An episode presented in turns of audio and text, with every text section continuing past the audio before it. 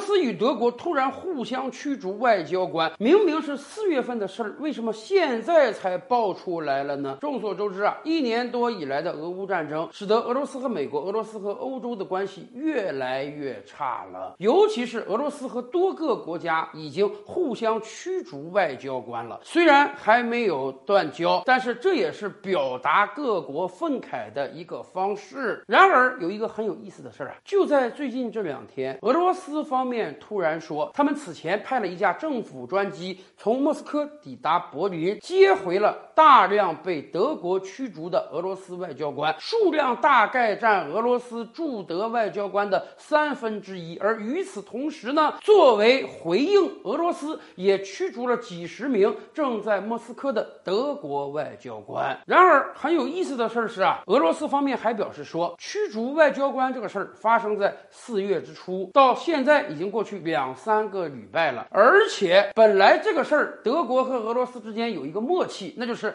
事儿可以做，话就不讲了。双方政府都对驱逐外交官这个事情呢表示缄默，也不告知给新闻媒体。毕竟就是几十个人的变动嘛，他们不讲，几乎没有人知道。可是俄罗斯说了，最近德国人主动的把这个事儿泄露给媒体，所以俄罗斯人非常生气。你做初一，我做十五，那么干脆俄罗斯人就直接昭告天下，我们也对等的驱逐了大量的德国外交官。也就是说，双方的关系进一步恶化了。这是为什么呢？众所周知啊，在过去十几年的时间里，德国和俄罗斯的关系一直相当不错。一方面，两国领导人有着常年的友谊，普京在东德工作过，默克尔在莫斯科上过大学，两人对彼此国家的文化、语言、政治制度、经济结构都非常了解。而另一方面呢，俄德两国的经济实际上是很互补的。德国作为欧洲大陆上工业最强大的国家，德国大量的工业制成品是销售到俄罗斯去的，而俄罗斯能源充沛啊，大量把天然气卖给德国，这两个国家结合的非常紧密。可是，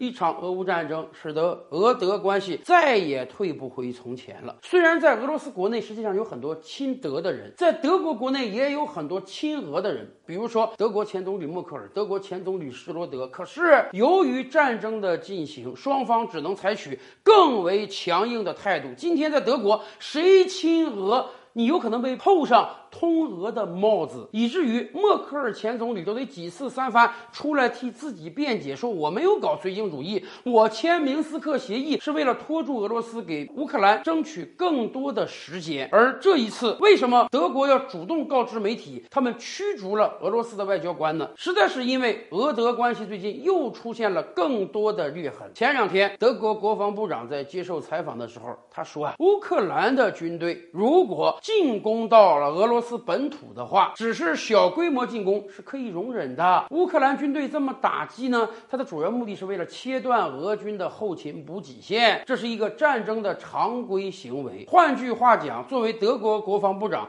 他透露出来的是西方的意思，西方已经允许乌克兰去直接进攻俄罗斯本土了。这又一次在挑衅俄罗斯的底线。要知道。俄罗斯早就放话出来说，西方世界不能给乌克兰提供大规模杀伤性武器，不能提供导弹啊、飞机啊、主战坦克呀，这些西方世界都在提供。甚至俄罗斯早就说了，哪个国家胆敢进犯俄罗斯本土，俄罗斯有可能用核武器回击。而今天，德国也叫嚣着让乌克兰敢于去进攻。所以，梅德韦杰夫毫不客气地回应说：“德国，你不要忘了，当年苏联是在柏林。”进行过胜利阅兵的，难道德国还想再来一次吗？在整个四月份，乌克兰获得了越来越多的西方武器，主战坦克有了，装甲运兵车有了，飞机有了，导弹也有了。而乌克兰经过几个月的准备，也组织了更为强大的兵员。所以很多人猜测说，四月份或者五月份，乌克兰有可能要搞大规模的反击，反击甚至有可能攻击到俄罗斯。本土，甚至为了切断俄军的补给线，乌克兰有可能先下手为强，直接打击位于俄罗斯境内的俄军设施。而这一切显然都必须要有美国、德国等一众盟友的支持。西方世界可能以为，经过长达一年多的制裁，俄罗斯的经济已经快不行了，俄罗斯军力支撑不住了，这是他们反攻的好时机。当然，他们也觉得必须让乌克兰在战场上取得巨大的优势，才有可能能迫使俄罗斯把克里米亚和乌东部四个州吐出来，从而达成和平谈判。而另一方面呢？